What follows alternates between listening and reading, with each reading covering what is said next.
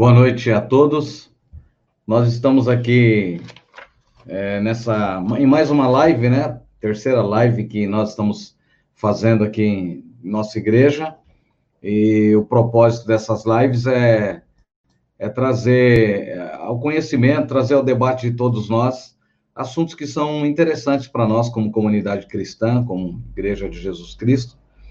As lives têm ganhado bastante espaço nesse tempo de pandemia, né? E hoje nós temos a alegria de estar aqui com o Eduardo, ele é conhecido como Eduardo por todos nós, né? Na verdade, o seu nome completo é Alessandro Eduardo de Souza Gomes. Então é um prazer é, ter o Eduardo conosco nessa noite, em mais essa live. Prazer é todo nosso estar com vocês nessa noite, em especial aí na sua companhia, né? Embora estejamos tão longe, é um prazer poder estar falando com você, com toda a sua igreja e, os demais que estão aí acompanhando a primeira IPR Barueri nessa noite, esse assunto que é tão importante, né?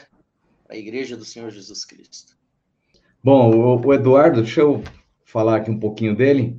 O Eduardo é missionário da Igreja Presbiteriana Renovada do Brasil, né? ele está ligado à, à MISPA, ao Projeto Etnias Brasil, é, o Eduardo é natural de São Paulo, ele reside no Mato Grosso, mas ele é natural de São Paulo, né?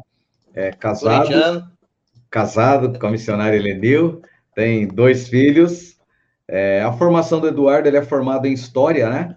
Ele é formado em História com uma pós-graduação em Metodologia do Ensino da História. Ele também tem uma pós-graduação Lato Senso, especializado em História Indígena e Cultura Africana. Também eh, a sua formação teológica é na área de missiologia, né, missiológica.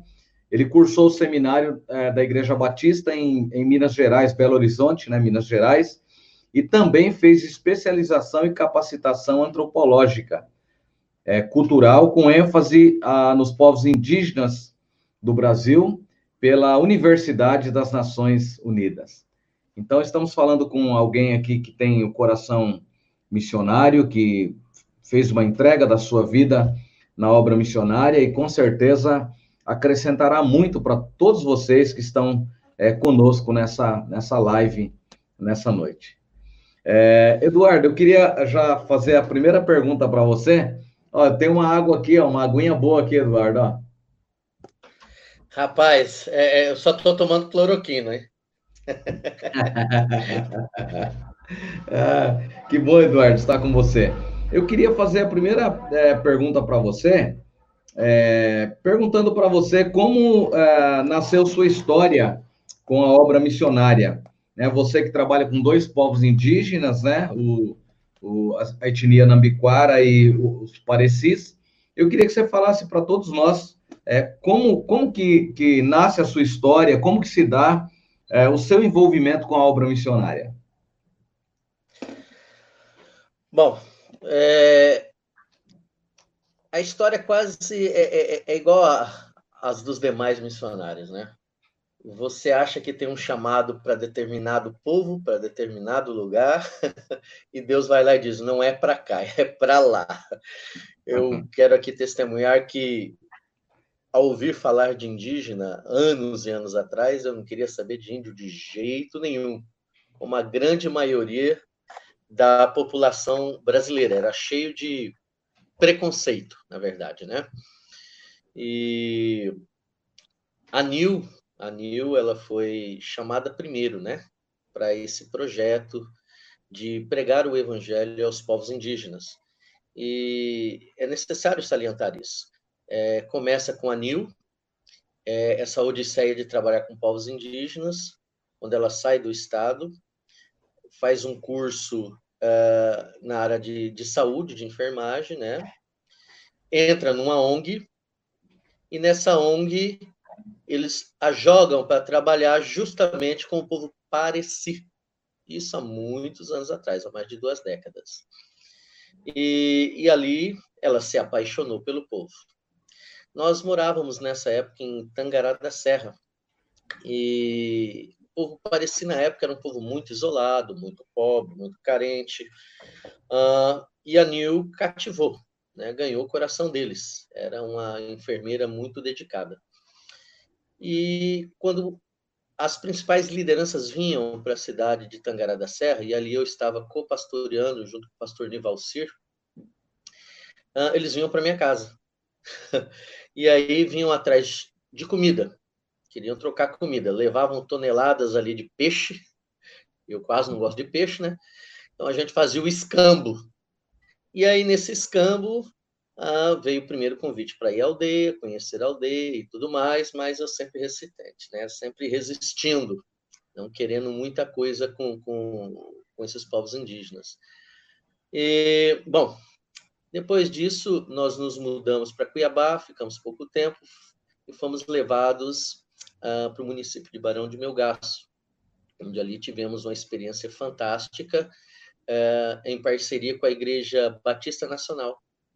Ali nós trabalhamos com os ribeirinhos durante dois anos, é, Pantanal adentro.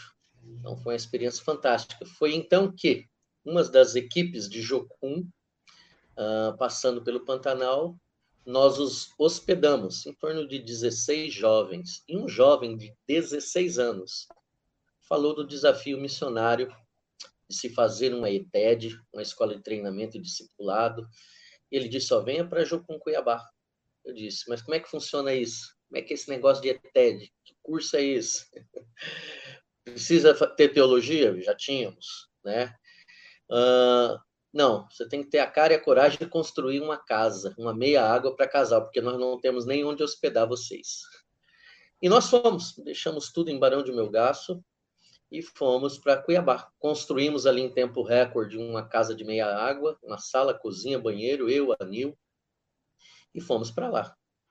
E começamos, fizemos a ETED, e da ETED eh, ingressamos como obreiros de Jocum, fomos, vamos dizer assim, promovidos, né? levados a, a Jocum é, Buriti, em Chapada dos Guimarães, e ali fomos colocados como administradores da Fundação Educacional Buriti, junto com o pastor Henrique Cordeiro, de propriedade da Igreja Presbiteriana do Brasil.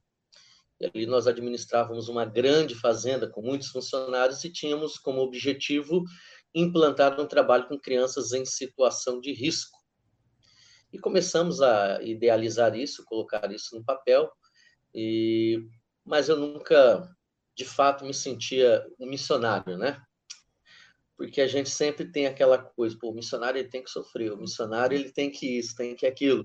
E ali no Buriti, como administrador, tentando implantar com o doutor Henrique Cordeiro o projeto com crianças em situação de risco, eu tinha casa, lareira, lá é muito frio, eu uhum. tinha carro, eu tinha celular, eu tinha um bom salário. Eu falei, mas pô, que missionário é esse? Que desafio é esse? Né? As criancinhas merecem, mas não é isso ainda. E a Nil desenvolvendo o trabalho dela. E um dia qualquer lá, num programa que nós tínhamos individual, que chamava-se Mission Adventures, trabalhando com jovens, é, às cinco horas eu tinha que acordar a garotada e tal, para fazer o trabalho com eles no mato. Uh, eu tive uma visão, eu vi aquele caminho estreito que levava à mata, e no meio desse caminho tinha um índio, nu, peladão, peladão, cabelo até a cintura, todo pintado, ornamentado, e ele apontava para o caminho uh, e falava na sua própria língua: Quem nos mostrará o caminho? E eu entendi tudo. Uhum. Simplesmente uhum. entendi tudo que ele falava. Eu acho que o Espírito Santo ali fez uma tradução simultânea. Ele falava e eu entendia. Bom, caí em prantos. Aquela foi uma visão assim fascinante. Mais claro do que isso, impossível. Voltei para casa chorando. A minha equipe, a equipe que eu liderava ali na, naquele Mission Advent, perdeu porque eu fiquei horas no, ali em êxtase, né? Mas voltei para casa. Quando voltei, contei para a Nil. A Nil disse: Pois é, já tem um tempão que eu estou orando a Deus. Eu preciso de você do meu lado para a gente assumir o nosso ministério, o nosso chamado, que é trabalhar com os povos indígenas do Brasil.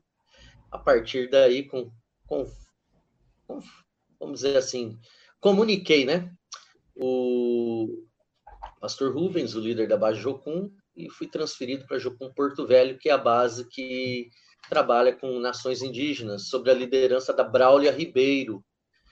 Lá tivemos a nossa primeira experiência, de fato, com é, índios isolados. E trabalhamos com o povo Banauá. Nós saímos de Porto Velho, nos aviões ali da Asa do Socorro, com um casal de argentinos e um sul-coreano. E voávamos em torno de uma hora, duas horas no Cessninha, e pousávamos ali e fazíamos o contato com o povo Banauá. Perduramos por um bom tempo, deixamos um trabalho relevante ali junto a essa equipe. E, em contrapartida, quando estávamos na base da Jocum Porto Velho, nós é, cooperávamos como professores, tanto eu quanto a Nil, é, na escola EMPA, Escola Multiétnica para Povos Ágrafos. Né?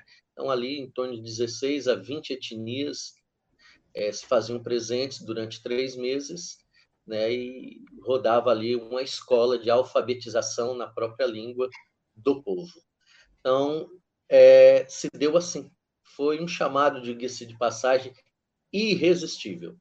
O Senhor falou comigo não só com palavras, né, mas precisou uma visão bem clara e nítida para que eu entendesse é, o que é que Deus tinha para minha vida em missões. Bacana, Eduardo. Bom, eu tive a experiência de estar com você em 2012 lá na, na, na né, entre os Parecis, né? Fomos lá construir a capela, ficamos 12 dias lá. E uhum. eu vi assim o seu envolvimento com, com missões, o quanto você ama aquele povo, né? Na verdade, índio, é, é, poucas pessoas querem saber de, de índios, né? Não, não há muito valor esse esse povo. E assim, tanto você quanto eu, que, que estudamos história, né, que temos formação em história, eu, eu, estou, eu estou, na verdade, concluindo o curso, né? Eu, eu uhum. fiz o TCC outro dia falando sobre, sobre a reforma protestante, a influência da reforma é, na educação e, e trazendo para os nossos dias hoje. E pesquisando so, sobre isso, eu fiquei impressionado do quanto os povos indígenas contribuíram para a nossa nação, para o nosso país, né? Na verdade, os brancos desconhecem o quanto esse povo é precioso e, na verdade, o país é dele, né? Os brancos que chegaram aqui, né? E, assim, é. eu queria que você falasse para a gente um pouquinho, Eduardo, é, é, sobre esses dois povos que você trabalha, né? Que são os, o Nambiquara e o Pareci. Antes, porém, eu queria só falar aqui das pessoas que estão conosco. É, puxa, que bacana, tem aqui comigo, ele trabalha comigo na escola, o Júlio, eu convidei ele, o Júlio é, é inspetor de alunos lá na escola estadual é, Padre Romeu Meca, em Itapevi, ele está com a gente aqui. Júlio, um abraço para você, viu?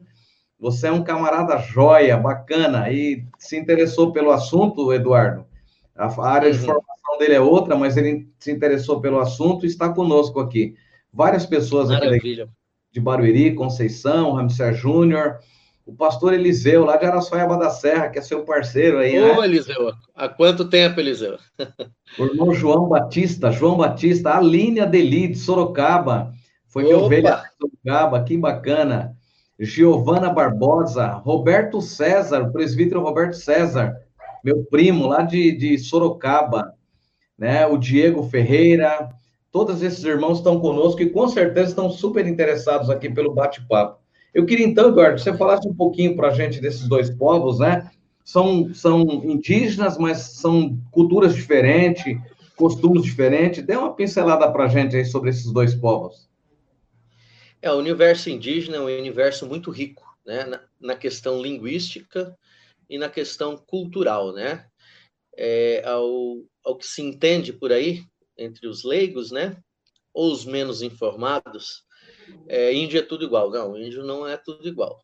É, o Brasil tem um universo linguístico é, multidiverso, tem uma cultura indígena multidiversa, e em especial, falando aqui dos dois povos, o povo Pareci e o povo Nambiquara, é, estão dentro desse estigma, né? O povo Pareci tem a sua própria língua, que é a língua Aruaque, que é a língua daquele índio da visão, que foi um Enauenê Nauê, ou seja, o povo Enauenê tem a mesma língua do povo Pareci, que é a língua Aruaque. Do outro lado, temos o povo Nambiquara, da língua nambiquara, uma língua isolada, somente o povo nambiquara fala a língua nambiquara, não tem mais nenhum outro povo. Então, por si só, já se distinguem é, na língua. De culturas diferentes, e aqui eu vou dar um exemplo bem simples, né, para que todos possam entender. Nambiquara dorme no chão, na terra, cava uma, faz uma fogueirinha do lado e deita do lado da fogueirinha. Pareci dorme em rede, dorme no alto. O Pareci chama o, o Nambiquara de palmeirense, porco, porque dorme no chão. é. E o Nambiquara chama o Pareci de aranha, porque dorme lá em cima, nas alturas, na rede. Então, por aí você já vê que existe é, uma diferença grande, né? É, não só na questão linguística, mas também na questão cultural. Seus ritos, seus mitos, suas lendas, a culinária bem diferente, a organização social e política.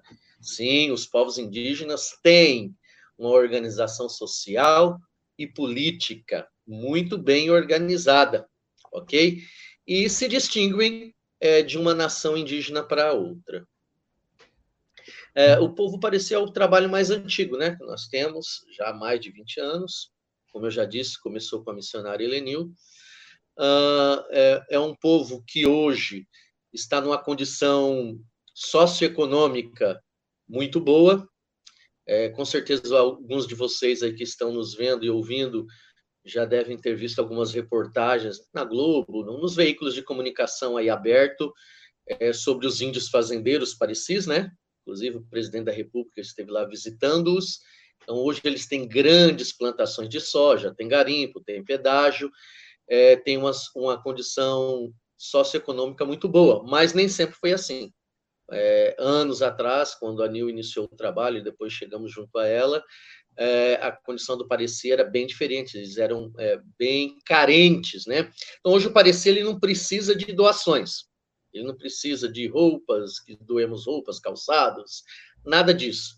Eles querem a palavra, eles querem o evangelho, eles querem que pessoas que dominam, que têm o conhecimento teológico, missiológico, que dominem a palavra com muita maestria e sabedoria, possam estar ali em tempo integral para compartilhar as boas novas do reino de Deus. Eles têm muita sede. Partindo para o outro lado, o povo Nambiquara, que já é um trabalho que eu digo mais recente, mas já vai fazer 10 anos, né? O povo Nambiquara caiu de paraquedas. Quando nós estávamos é, na base de Jocum, Porto Velho, um pouquinho antes, ali no Buriti, o pastor Paulo Coura, que trabalhou entre os terenas, já foi da MISPA, é, fez parte do quadro de pastores da nossa igreja, amando do pastor Cláudio, que era o presidente da MISPA naquela época, nos convidou para ingressar é, junto à, à MISPA. Aceitamos, mas fomos para Porto Velho, porque tínhamos alguns cursos de capacitação, queríamos adquirir experiência com povos isolados, mas nunca deixamos o povo parecer de lado. Sempre saindo de Porto Velho e descendo lá para os Parecis, uma distância descomunal. E, e nós fomos, então, para a região médio-norte mato-grossense, que é onde está Comodoro, Sapezal, Campo Novo dos Parecis, procurar uma cidade para que pudéssemos trabalhar com o povo Pareci, com ênfase para entrar num povo isolado, que era o povo Enauenê Nauê. Então, entramos na MISPA com esse objetivo. E achamos por bem fixar residência em Comodoro.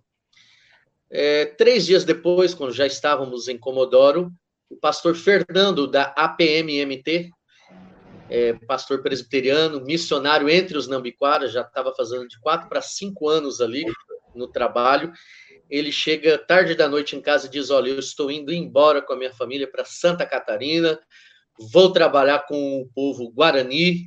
Tem um povo aqui em Comodoro chamado Nambiquara, são 23 aldeias, eu tenho um motor gerador, tenho a cartilha linguística e eu estou entregando esse povo para vocês. Eu falei, como é que é? Eu estou indo para, estou vindo para trabalhar com um povo isolado. Já trabalhamos com parecia. O senhor chega tarde da noite e me diz que vai entregar uma nação nas minhas mãos? Não, pera, não, não é bem assim, não. O senhor tem que aceitar. E eu disse: vou aceitar por alguns meses até que apareça outro missionário e assuma. Bom, esse é alguns meses, já fazem 10 uhum. anos, meu querido. Estamos aí trabalhando com Pareci e Nambiquara. O Pareci, como eu disse, é hoje abençoados, né? É, com a, é uma, uma a questão socioeconômica tranquila, já o povo Nambiquara é totalmente contrário. São muito carentes, muito dependentes.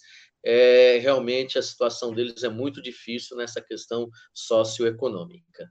E, ao contrário dos Nambiquaras, nós estamos ali entre os Nambiquaras é, para fazer o trabalho é, de uma forma integral, né?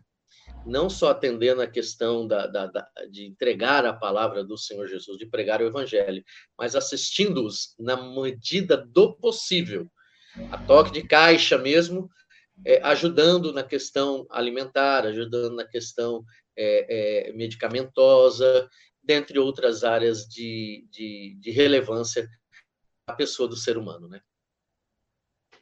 Bacana, Eduardo.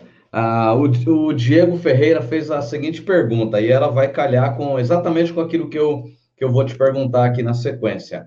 Ah, o, o Diego diz assim: é, onde essas tribos estão localizadas, né? É, e como foi a recepção do evangelho em meio a essas comunidades. Aí segue a minha pergunta a você, é o seguinte, é, como, como você comunica é, o evangelho com essas pessoas de forma que você respeite a cultura é, é, de, desses povos, né? Tendo em vista que em toda cultura é, pecado é pecado, pecado é aquilo que fere os princípios, a lei, a lei de, as leis de Deus, né? Então, dentro dessas diferenças culturais, são naturais que, que ah, dentro da cultura, na verdade, é uma demonstração da manifestação da criatividade de Deus. Na verdade, quando o homem quer acabar com uma cultura, na verdade, ele está querendo acabar com é, uma manifestação natural de Deus. É claro que dentro dessa cultura, é, dentro daquilo que é cultura, precisa separar aquilo que é pecado, né? Como comunicar hum. o evangelho a essas pessoas? Vamos lá, vamos passar primeiro a geolocalização aí do povo Pareci e do povo Nambiquara. Bom, o povo Pareci está localizada na região médio-norte mato-grossense. Estão me ouvindo? Tranquilo. Tá bom estão localizados na região médio-norte mato-grossense. Você já esteve lá, você sabe que saindo de Cuiabá até a cidade mais próxima da reserva, a cidade de Tangará da Serra, são 320 quilômetros. Uhum. Partindo de Tangará, mais ou menos a, a, a, até a aldeia, uh, aldeia Verde, mais cento e poucos quilômetros. Aquela aldeia são que 70, Isso, são 160 quilômetros, né? A aldeia mais próxima é a aldeia Rio Verde, que é a aldeia Polo, que são 120. São 76 aldeias. Então, uma das maiores reservas do Brasil. É, a região médio-norte mato-grossense tem como municípios limítrofes conhecidos Tangará da Serra, Campo Novo dos Parecis e Estapezal. É ali que está é, concentrada a maior plantação de soja e milho do planeta, o rei da soja, o Blairo Mágico está localizado entre esses três municípios e a reserva está circundada uh, por esses por essas lavouras, ok?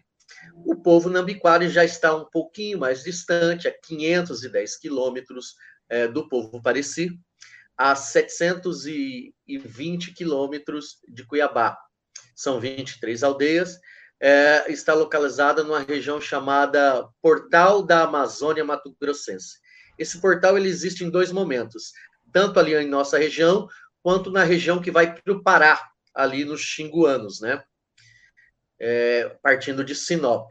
Então, a nossa região é conhecida como região do Portal da Amazônia Mato Grossense, que dá acesso ao estado de Rondônia, à frente, e à esquerda do município de Comodoro, fazendo limite ali e divisa o rio Guaporé, é, temos a Bolívia, ok?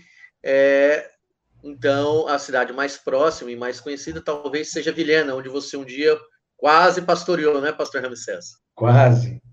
Quase. quase. Eu recebi o convite então, para ir para Vilhena, é uma cidade muito parecida com São Paulo, né? Um clima gostoso, diferente. É, exatamente.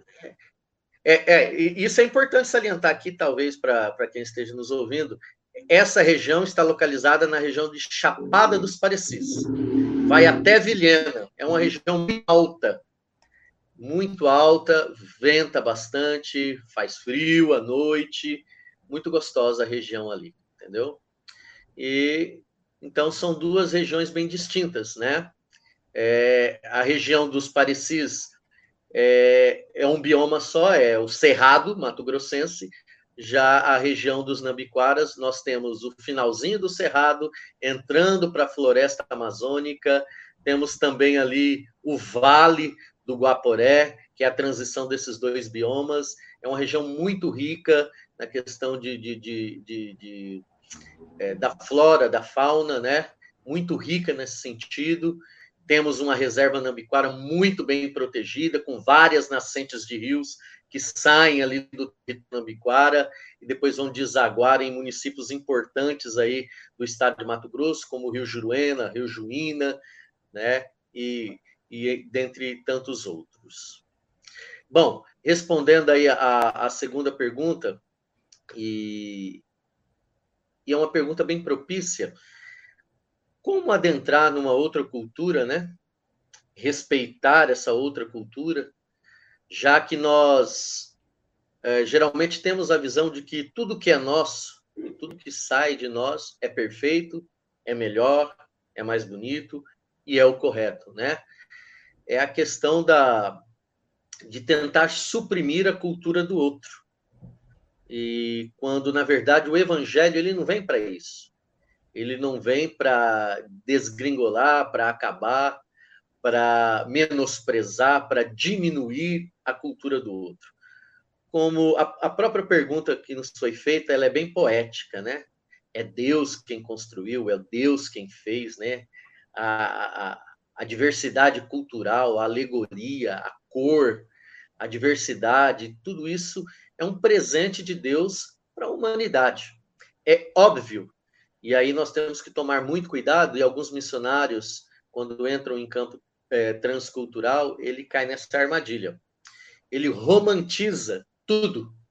Tem outro lado também, né? Existem aqueles que criam aversão e tudo que é do índio não presta, tudo é do diabo, tudo é, é, tem que ser colocado abaixo e ser reconstruída uma cultura com base na minha cultura. Uhum. Não é assim que funciona. Uh, mas tem o outro lado, né? Aquele que vai e ele se apaixona pela cultura do índio, e aí, quando ele volta no contato com os seus, ele faz uma comparação e diz: não, tudo que é bonito e é belo é, é aquilo que eu vi lá na aldeia indígena, e tudo que, é, que, é, que era meu, que é aqui da cidade, é, não é de Deus, não é bom. Né? Então, tem o, os dois lados da moeda. Mas aí eu respondo fazendo uma pergunta nós, como missionários, quando adentramos numa cultura que não é a nossa, totalmente diferente, língua diferente, costume diferente, vestimenta, alimentação e tudo mais. Qual é a cultura que tem que prevalecer? É a minha cultura? Uhum. É a cultura do índio? Nenhuma das duas. É a cultura do reino de Deus entre uma terceira cultura. É essa que tem que ser vivida pelo missionário, é essa que tem que ser exposta, é essa que tem que ser apresentada para o povo pelo qual Deus te colocou lá. Mas essa exposição e, e essa colocação da cultura do reino de Deus, ela não deve ser impositiva. Não. Ela é paulatina, ela é gradual, eu costumo dizer que tem alguns missionários que criam expedientes, querem criar momentos e situações, ao ponto em que deve-se observar que quem cria, quem abre portas, quem faz surgir situações para que determinada coisa na cultura que nós conotamos como permissiva, ruim, é o Espírito Santo. Quando o Espírito Santo abre portas, cria uma janela para que você possa entrar e apresentar a cultura do reino de Deus, dá tudo certo. Mas quando a gente quer dar um jeitinho, né, o nosso jeitinho, aí a coisa nem sempre funciona como a gente espera. Então, é, essa questão da imersão na cultura, uma linguagem muito comum, ela tem que ser é, dosada, tem que ser paulatina, tem que ser aos poucos, deve haver muito respeito. Você não pode entrar na, na numa cultura indígena como a nossa é, com a pastinha debaixo do braço, com a listinha dizendo: tudo isso aqui é o que você tem que fazer a partir de agora, larga tudo isso daí. É uma troca de informações. Uhum. Existem muitas coisas que são vividas, principalmente pelos anciãos das aldeias, que nós aprendemos muito com eles. A questão social, organizacional, o respeito pelo outro, o compartilhar, o dividir.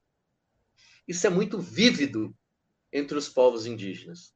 Então, quando você entra com humildade, você pode ter o, canudo que você tiver, a graduação, a pós-graduação, ser o melhor missiólogo, o melhor teólogo, mas se você não tiver humildade e não respeitar e entender que muito de tudo aquilo que você acha que é do diabo, não é. É Deus quem colocou. Nenhuma cultura está perdida de fato, não é verdade? Nenhuma. Existem uhum. traços de Deus. Vejam bem, existem traços de Deus em todas as culturas na face da Terra. E se existe, esse pequeno traço é que você tem que se apegar. Porque aí, nesse gancho, que você vai apresentar a cultura e o evangelho. Vai apresentar o Senhor Jesus. Então, eu sempre respeitei isso.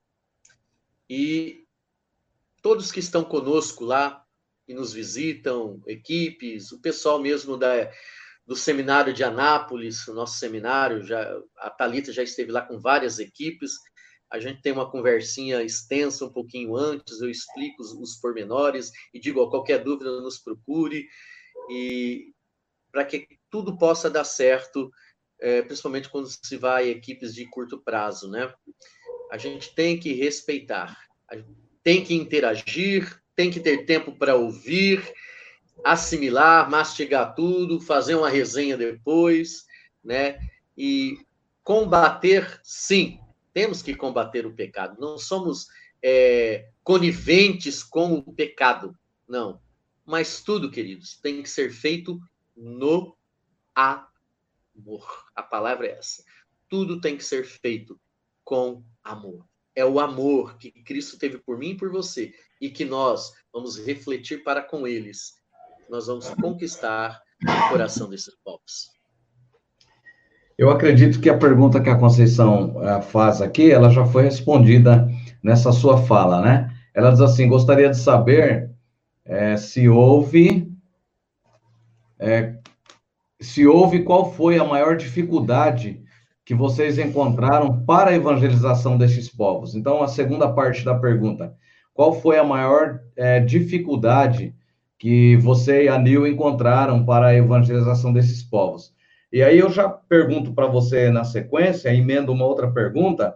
Você sabe como, na verdade, está ah, o aspecto da evangelização em outras etnias no Brasil? Se há etnias ainda não alcançadas, eu queria que você falasse um pouquinho disso para a gente. Você fala da sua experiência, da dificuldade que você teve, e ao mesmo tempo nos nos posiciona aí se você sabe de alguma outra cultura é, que é, não, são povos não alcançados, né? São chamados de povos não alcançados, se você conhece. Bom, eu as dificuldades são muitas, né? Até hoje. Mas no início do ministério e aí nos reportando ao primeiro povo que nós trabalhamos, que foi o povo é, Banauá, né, o povo isolado, as dificuldades eram é, de ter coesão entre equipe. Né? Nós montamos uma equipe ali, brasileiro, argentino e sul-coreano. Então, você já imagina, né? Três é, culturas. Uma... Três é, culturas trabalhando diferente. com uma quarta. é, o, o, Pedro Cheng era difícil, é um coreano metódico. E você já viu o brasileiro. O brasileiro é ametódico, né? A minha formação é seminário coreano. exatamente. Da Sil, ele era da Sil. Era uma gente boa demais. E então a, a, era dificuldade realmente de, de acesso, né? Porque quando se fala de povo isolado é muito difícil.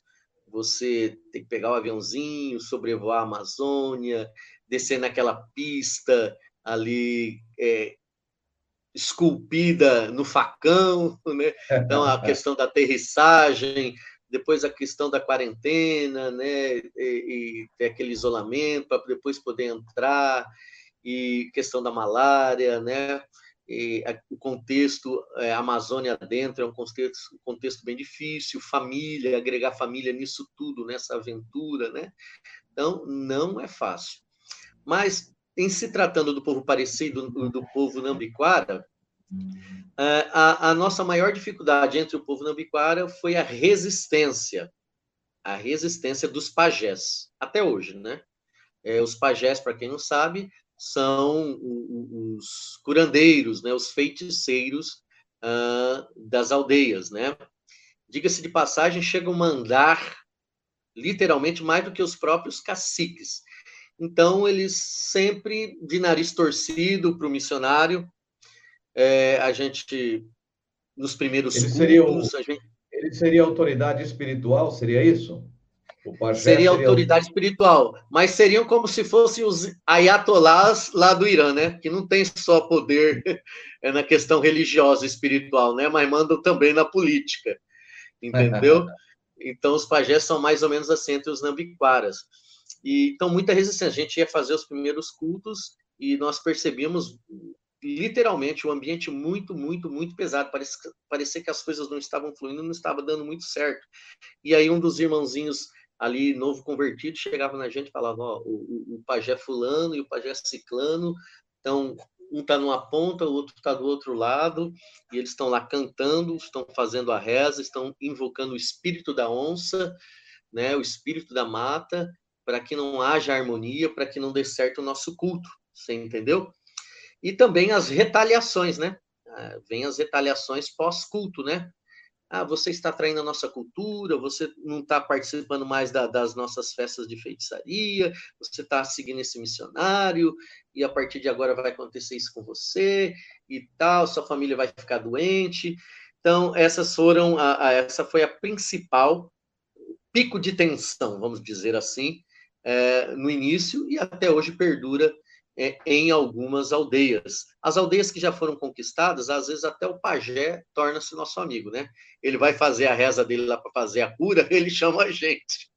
E nós vamos junto. E ele está ali invocando o espírito de não sei lá o quê, e eu estou clamando o sangue de Jesus e o sangue do Cordeiro, e a hora que chega a nossa vez, é Jesus amado para lá e Jesus amado para cá, né? Eu falo assim, você faz a sua reza na sua língua aí, nós vamos fazer a nossa aqui e tal para não haver aquele conflito, né? Entre os parecidos da mesma forma, né? A questão da feitiçaria, embora os expedientes sejam bem diferentes de uma cultura para outra, né? O Nambiquara usa muito o expediente de ervas do mato para fazer a sua feitiçaria. Já os parecidos usam muito voodoo, né? Bonequinhos assim e tal. A questão do voodoo é muito forte, né?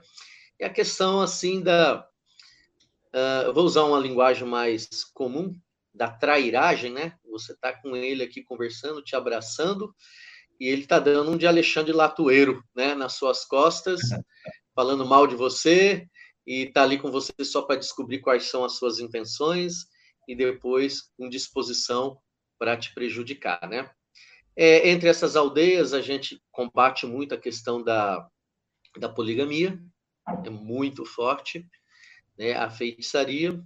É, entre os nambiquaras, até hoje, infelizmente, e isso machuca muito o nosso coração, a questão do infanticídio, né? Acho que esse termo é conhecido de todos vocês. É a questão de crianças indesejadas por qualquer motivo, às vezes nem chegam a nascer, ou quando chegam a nascer, automaticamente são descartadas, são enterradas ou mortas vivas, e isso aí até hoje é, é, é muito vívido é, na cultura nambiquara.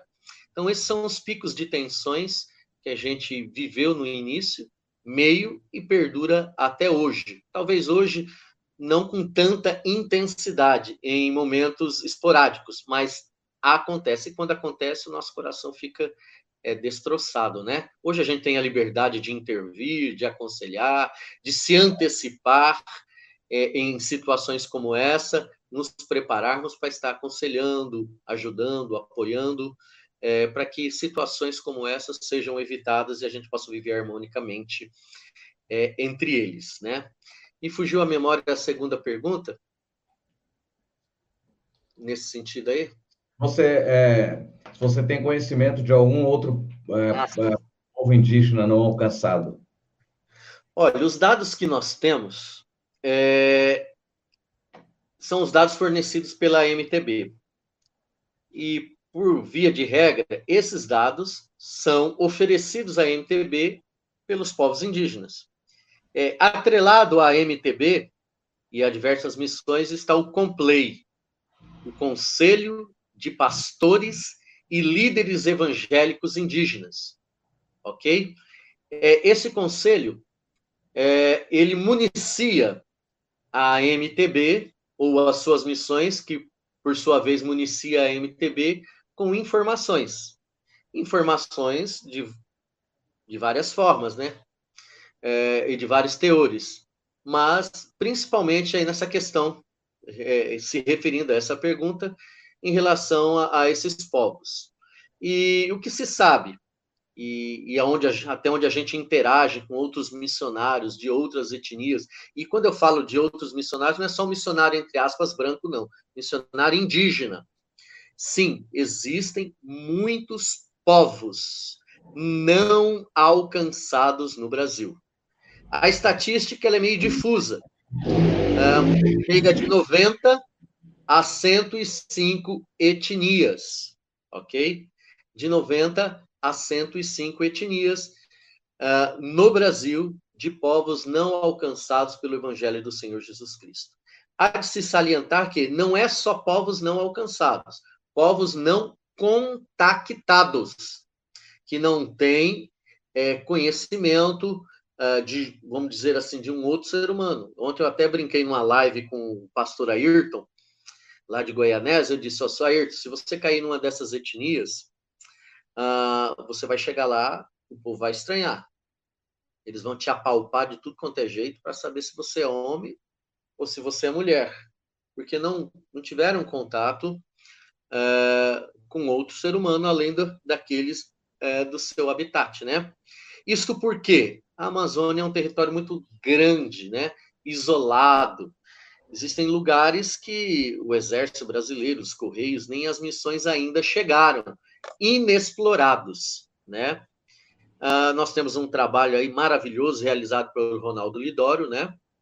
E, e ele tem dentro desse projeto tem várias embarcações, vários missionários indigenistas que eu digo que são missionários mateiro, né?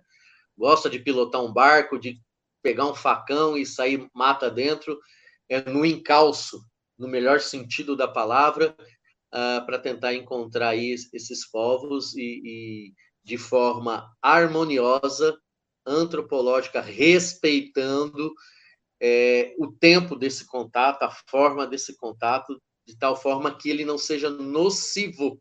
É muito perigoso esse primeiro contato. Né? A gente pode pôr tudo a perder e pode realmente estragar e dizimar toda uma cultura se a gente não souber fazer essa aproximação, essa abordagem, né? Então, existe sim muitos povos é, mas o que o dado, pastor Ramsés, que mais me preocupa não são só os isolados. Existem outros dados que a igreja brasileira desconhece.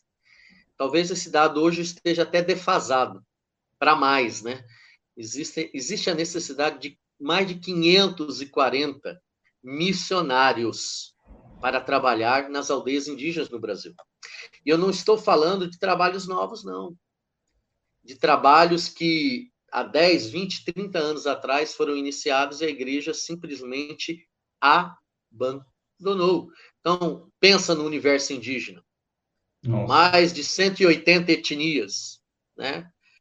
mais de 5 milhões de indígenas, é, isolados, semi-isolados e, e aculturados, 540 missionários que poderiam estar dentro dessas aldeias, dando continuidade à pregação do evangelho. Por quê? A igreja, em dado momento, se desestimulou, o missionário se sentiu desestimulado. Ah, não tinha convicção do chamado? Não, tinha. Mas ninguém trabalha sozinho, não é verdade? Ninguém trabalha sozinho. Sim. Nós precisamos da igreja, nós precisamos da missão. Existe uma corrente que tem que ser feita em torno desse processo é, de evangelização, não somente dos povos indígenas, né? E, em dado momento, isso aí foi quebrado, esse ciclo foi quebrado. O porquê? Bom, é muito simples. Trabalhar com indígena, meu querido, não dá status. Na verdade é o seguinte, se nós colocarmos aqui alguém que trabalha no segmento aí muçulmano, ou que tem um trabalho aí com a África, ou com a Oceania, ah, na Ásia, é, o chamariz é bem maior. A busca por áudio ouvintes numa live é muito maior. Mas quando se fala em povos indígenas, o preconceito ele existe até mesmo por parte da igreja. Então, não dá status. O custo é alto, porque é mais dar do que receber. Mas o que você quer dizer receber? Dízimo, oferta, igreja, templo. É muito difícil, uhum. né? Então, a igreja ela se sente desestimulada. E quando isso acontece, quando o investimento para de existir, o missionário não tem como dar continuidade, né? Existe a salvaguarda de que missionários capacitados hoje, quando ele entende que a igreja está dando aquela negativa, ele é professor, ele é enfermeiro, o que, que ele vai fazer? Ele vai arrumar um emprego numa das aldeias, ele vai ser professor, em convênio com a prefeitura, ele vai trabalhar na FUNASA, ele vai tirar o seu próprio sustento e vai trabalhar uh, num projeto independente para poder ter o seu próprio sustento. Mas isso não é bom. Né? Na Nós verdade, vai trabalhar o povo, né? Exatamente. Isso não é bom, porque é, o ideal é você trabalhar uh, de forma integral, né? Você está ali presente. Eu já vivi situações assim, e já vi situações de missionário que não trabalha em tempo integral. Aconteceu determinada coisa, alguém morreu, precisava do missionário ali, ele era a pessoa de respeito, ele era a pessoa convocada, ele tinha que estar ali naquele momento de luto, e ele não estava, ele estava trabalhando. E aí depois a, a, o cacique, a aldeia, foi cobrar. Poxa, mas você tinha que estar lá com a gente naquele momento, aonde você estava? E aí ele tem que se justificar. Eu estava trabalhando, eu preciso trabalhar para trazer comida para casa, né? para manter o sustento da minha família. Então a igreja tem que entender que essa parceria ela tem que acontecer. Né? O missionário ele dá sua vida no campo, ele renuncia uma série de coisas, né? de possibilidades de galgar uma vida mais regalada, né? e, e de ascender so, social e economicamente, para estar ali à disposição do reino de Deus, em nome da Igreja do Senhor Jesus, num campo missionário, numa cultura totalmente diferente, um costume totalmente diferente, se abnegando né, é, é, dos prazeres que um grande centro pode dar. Né? Eu falo aí de shopping center e, e diversões que muitas vezes numa aldeia você não tem. E aí, qual é a contrapartida da igreja? É o mínimo manter aquele missionário ali no campo de forma digna, para que ele possa exercer cabalmente, com afinco, com amor. Eu não digo com tranquilidade, porque em lugar nenhum a gente tem tranquilidade, né? A gente passa privações e a gente entende isso. Mas eu acho que o mínimo é, a igreja brasileira é, tem que fazer, tem que apoiar, tem que ajudar, é, tem que prestigiar o trabalho, principalmente agora aqui falando em relação ao, a missões indígenas, né? Ô Eduardo, uma pena que o horário corre demais. Eu tenho pelo menos duas perguntas para te fazer e nos faltam aqui seis minutos, na verdade. Eu mando um abraço Você também aqui ao pastor Admilson, que é líder lá na uma congregação da Igreja de Sorocaba, no, no, no, bairro da Vila Helena. Ele está conosco aqui na, na live. Deus abençoe o Admilson, Amém. Tatiele, Edilson, Anisete, é, Deus abençoe, Giovana, muito obrigado a todos vocês. Bom, eu queria concluir falando para você o seguinte: eu queria que você contasse para a gente é, qual foi a história mais engraçada que já aconteceu com você no contato com esses povos, bem rapidamente. E depois eu quero te fazer uma outra pergunta para nós encerrarmos aqui, na verdade. Tá certo. Olha, a mais engraçada não foi nem comigo, foi com a Nil. Você vê como é que a questão do preconceito, a cosmovisão nossa é terrível, né? É, nós fomos para. Ela foi para a aldeia, é, Povenauê Nenauê. Nós chegamos a fazer contato com esse povo, ela chegou a trabalhar lá, tentar ser inserida como enfermeira lá. E, e aí ela estava numa posição um pouquinho fora da, da, da oca, né, da aldeia, e estava ali um outro indígena. Ela não tinha contato com ele, nada, e, e ela saiu caminhando assim, meio que e ele saiu correndo e passou do lado dela, foi até lá na frente correndo. De repente ele volta, né? E aí a Nil parou e pensou assim: nossa, agora eu tô lascada no meio do mato aqui. Esse índio passa correndo e volta correndo, ele vai fazer alguma besteira comigo, né? Só tá eu e ele aqui, e ele volta correndo e passa pela Nil, chega na porta da oca, ele ergue o braço assim e diz: Ganhei! Ganhei a corrida. então, ela já estava, a mente dela já estava preparada para o pior, né? Então, e não era nada disso. Ele estava fazendo a abordagem, querendo deixar ela mais tranquila, brincando com ela, e ela achando que ia ser, de repente, estuprada, sequestrada, sei lá. E ele só estava brincando, né? E comigo é, é, difícil o índio brincar comigo, porque eu, eu, brinco antes dele, né?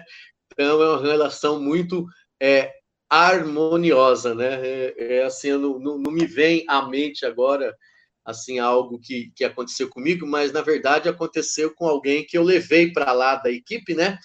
E eles acharam de rir alguém que eu não, não quero aqui é, mencionar o nome, porque ela, essa pessoa não me deu a liberdade, mas vocês vão entender quem é, o Ramsés e o pastor Cláudio. E eu levei essa pessoa para lá, armei a rede dessa pessoa, e mas o punho não ficou bem amarrado, e é uma pessoa muito importante, viu? Do nosso meio aí. A pessoa tentou e caiu de bunda no chão, e pai, e os índios já olharam para mim, você amarrou a, a rede dele de qualquer jeito, só para ele cair mesmo, né? Ah, isso é vingança. ah, você sabe, Ramsés. Ah, você foi maldoso, hein? É, é palmeirense, homem. Você já pensou se ele estiver nos assistindo agora? Não, mas ele sabe que não foi por querer. Entendeu? Mas foi, foi tranquilo, foi tranquilo. Graças a Deus. E, então é muito bom. Olha, o povo indígena é um povo muito alegre, viu, pessoal? É um povo que sorri muito, brinca muito. É difícil você conquistá-los? Talvez seja. Mas, assim, depois que você conquista, você tem tudo com eles, tá bom? Vale a pena. É, é um ambiente muito bom, muito gostoso. Entendeu? É... Segunda pergunta. Eduardo, deixa eu, eu, eu falar com você uma coisa que eu acho muito importante nós falarmos aqui é, nessa live. Bom, o Eduardo está com a esposa é, em um tratamento que já dura quase quatro anos, né, Eduardo? A Helenil está Isso. em um tratamento de um câncer muito agressivo, já dura quase quatro anos. O Eduardo hoje está morando em Cuiabá por causa do tratamento da esposa, e ele tem que se deslocar aí, eu acredito aí que em torno de 600, 700 quilômetros para ir para as aldeias, mais ou menos isso? Tá? Pra, pra, lá, Até Comodoro. Para lá dá mais, né? Aham, uhum, aham. Uhum. Então, imagino do quanto tem sido difícil. Outro dia, por exemplo, eu vi uma postagem sua, nesse tempo de pandemia, em toda essa dificuldade, você teve que ir para lá, né? Você teve que deixar a esposa com alguém cuidando dela e ter que atender é, esse povo.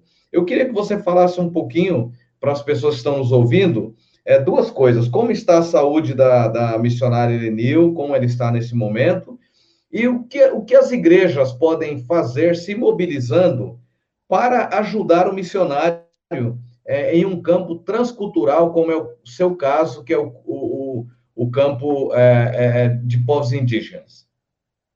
Tá, eu vou responder a, a, segunda e encerrando com a, com a primeira, ok? Vamos Tranquilo. inverter aí. Bom, a, a igreja, ela pode, em primeiro lugar, em primeiríssimo lugar, orar realmente estar orando. a gente vê muito nas, na, na, nas mídias sociais a mãozinha, né? Junta as mãozinhas, orando. Aí você chega na igreja, você procura ali no, no, nos painéis, nos murais, você não vê nada, né, da sua igreja. Aí você vê os irmãos, até mesmo o pastor, e, e é, quem é você? Quer dizer, assim, dá a impressão que você nunca foi mensurado, nunca foi falado, né? O pessoal uhum. te, não te conhece. Quer dizer, a igreja que ora, automaticamente você passa a ser conhecida, né? Por sua então, vez, quem não é visto não é lembrado, né? Exatamente. Então, a primeira coisa, oração. A segunda coisa, é buscar se informar através do seu líder de missões, ou até mesmo do, do, do pastor, né? Quais são as necessidades é, materiais e espirituais, né? e estar orando por essas necessidades. E, na medida do possível, estar mobilizando. E aí, essa mobilização é, é Deus quem vai dar para cada igreja, né?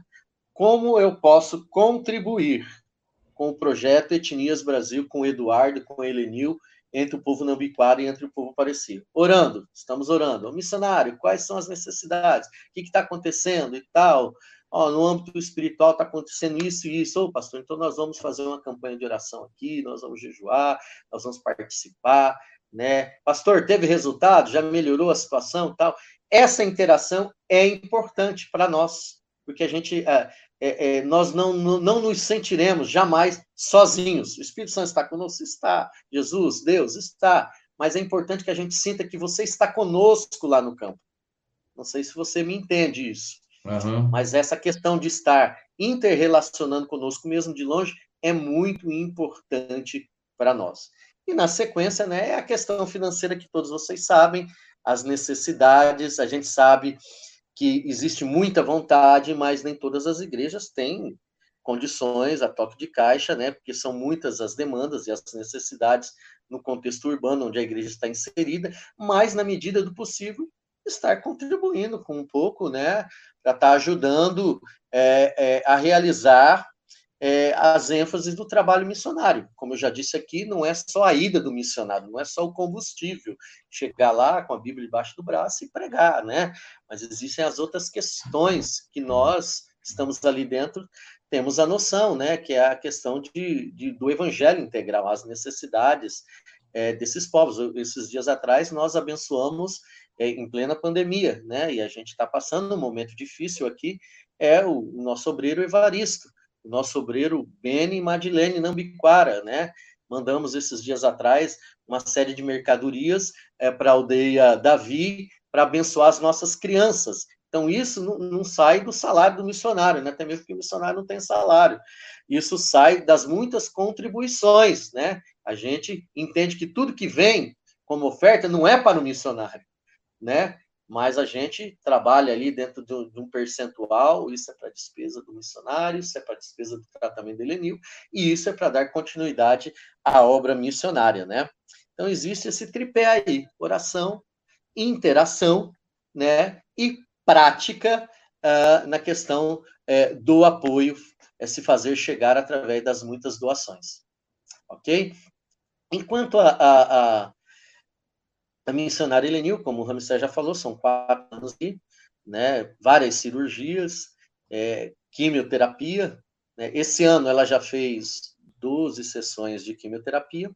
Na segunda-feira ela passou por um exame, uma tomografia, e ontem nós tivemos acesso a essa tomografia. Hoje, pela manhã, nós esperávamos que isso acontecesse na segunda-feira.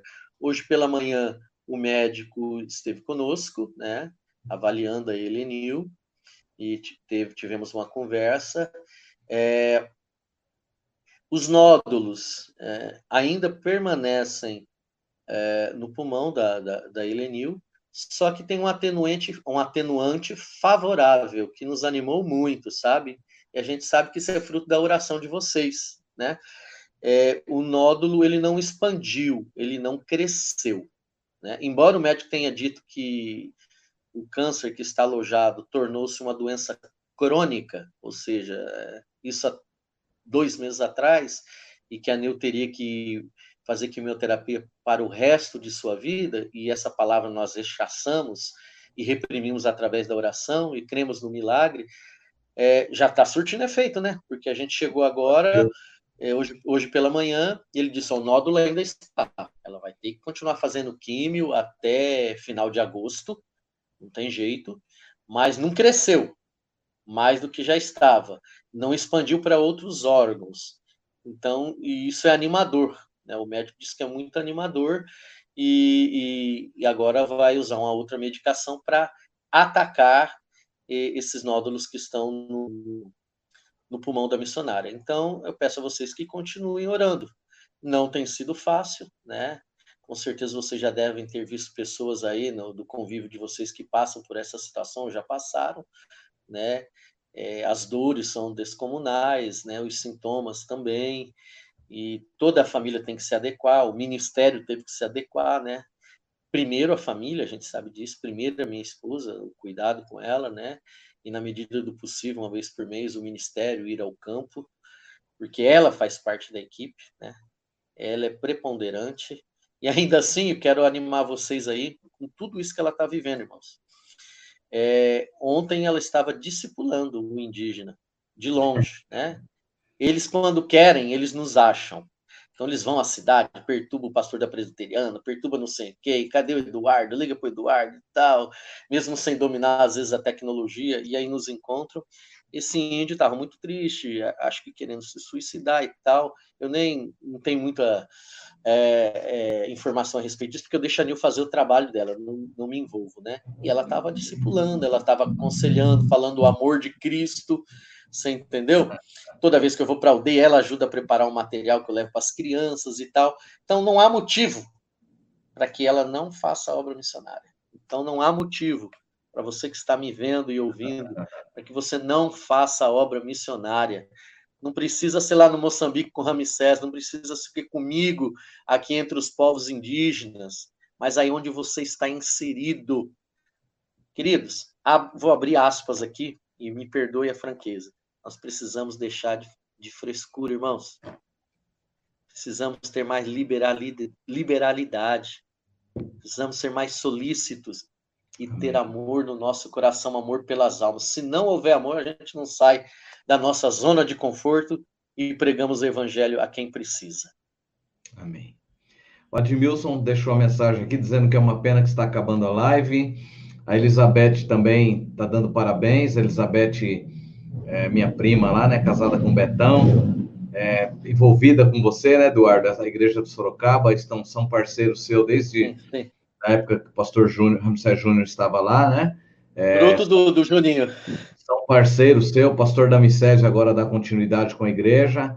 É, também Sim. Giovana de Araçoiaba da Serra está agradecendo aqui pela oportunidade, a Conceição, é, a Línia Deli, que sempre se envolve lá em Sorocaba com os projetos. É a líder de missões lá? Líder Desde de missões. A lá como pastor, ela sempre foi muito envolvida com missões, a Elizabeth, o Beto, um povo Verdade. que de fato amam missões.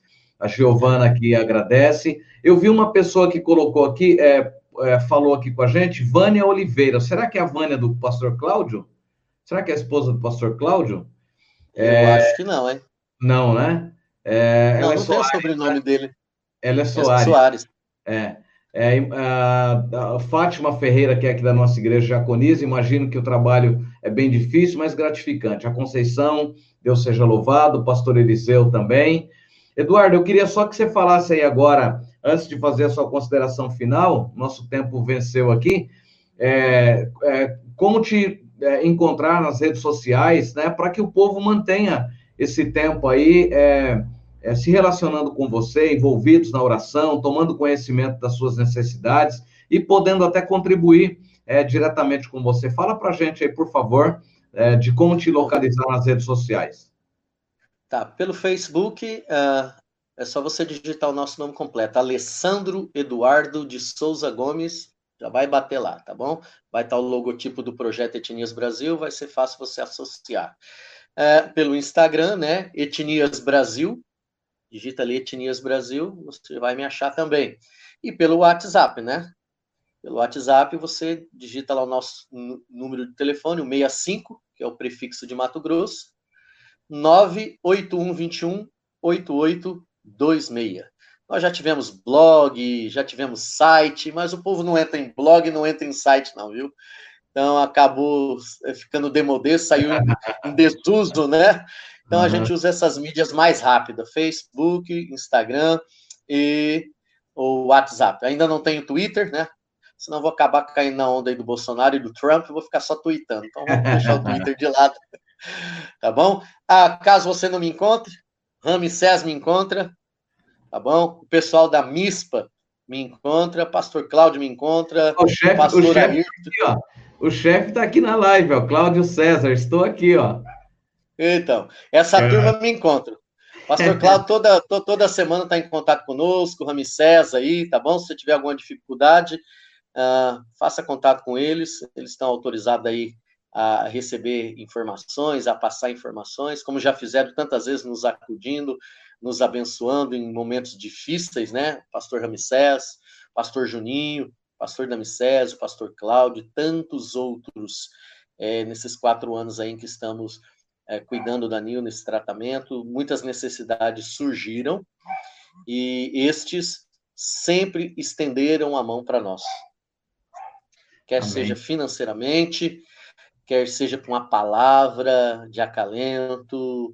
É, poxa, foi propícia todas as vezes que vocês entraram e, e realmente é, estiveram conosco. Eu louvo a Deus pela vida de vocês. A igreja, a todos vocês que estão nos ouvindo, é, muito obrigado. É, adotem, de fato, queridos, os povos indígenas do Brasil em oração, tá bom? Em oração para que todo esse ciclo de feitiçaria, é, todo esse ciclo de, de infanticídio, né, é, é de poligamia, suicídio, também, né? entre os jovens, entre os jovens o suicídio é muito alto, principalmente entre os guaranis, né? Então existe uma série de mazelas e agora os indígenas eles estão é, na roda de fogo, né? A política entrou, é, tem aldeias se degladiando politicamente, uns de direita, outros de esquerda. Olha que coisa terrível. Mas quando a né? gente entra, né? Quando não, não é o evangelho que entra nas aldeias, a coisa descamba e, e fica assim muito triste, né? Que o evangelho entre com força, né? Faça a diferença, promova a mudança de vida, de, de hábitos, de costume, né? E realmente a luz possa acender no meio desses povos em nome de Jesus. E para que isso aconteça, não basta apenas o missionário no campo. Nós precisamos de vocês, tá bom? Segure a ponta da corda conosco e o nome do Senhor Jesus vai ser glorificado. Amém. A minha dúvida aqui da, da, da Vânia, ela é de Araçoiaba da Serra. Manda um abraço ah, também à irmã Marinalva e o presbítero Valdir, que estão lá no Paraná nos assistindo aí. Um abraço a vocês, legal. irmãos queridos, que quando estavam conosco aqui na primeira IPR de Barueri, sempre se mobilizaram tanto para a obra missionária. Eles têm um coração muito missionário. Deus abençoe. Eduardo, eu quero agradecer aqui a você por esse tempo reservado aí para estar conosco. É, oro para que Deus continue te abençoando, te usando. É, eu já conhecia você de algum de outro tempo mas tive o meu primeiro contato assim com você no campo missionário em 2012, quando o pastor Cláudio nos proporcionou a oportunidade para estar lá, foi marcante. A partir de então, sabe, você... 15, sua... 15 segundos, pastor, 15 segundos. Ah. Ele me perguntou de algo engraçado, irmãos, eu não vou encerrar sem falar isso. Ah. Em plena aldeia, com um ninho missionário, 250 quilômetros a cidade mais próxima, uma equipe de construção, a família Azevedo, construindo a igreja Pareci. O que, que o pastor Ramsés me faz? Uma rebelião no meio da aldeia. Missionário Eduardo, nós vamos parar a construção. Eu digo, por quê, pastor? Eu quero tomar uma Coca-Cola um limãozinho. Falei, mas onde que eu vou arrumar Coca-Cola no deserto, homem de Deus? Se vira. Não, vamos parar. Isso aí foi várias vezes. O pastor Cláudio nem ficou sabendo, acho que está sabendo agora, né? Para onde foi o combustível. E ele doou para que a gente pudesse estar atendendo a equipe. Eu chegava aí as cinco vezes por semana no vilarejo mais próximo buscar Coca-Cola e limão para a equipe, porque senão ele não, não ia trabalhar. Isso foi engraçado. Foi bom demais. Foi precioso. Para descontar o miojo que você fez para gente. Ah, para Deus com abençoe você, viu? Foi uma Amém. alegria. Eu quero encerrar essa live com você orando é, pelo povo, pelas pessoas que estão conosco. E, assim, estou muito feliz de estar esse tempo com você.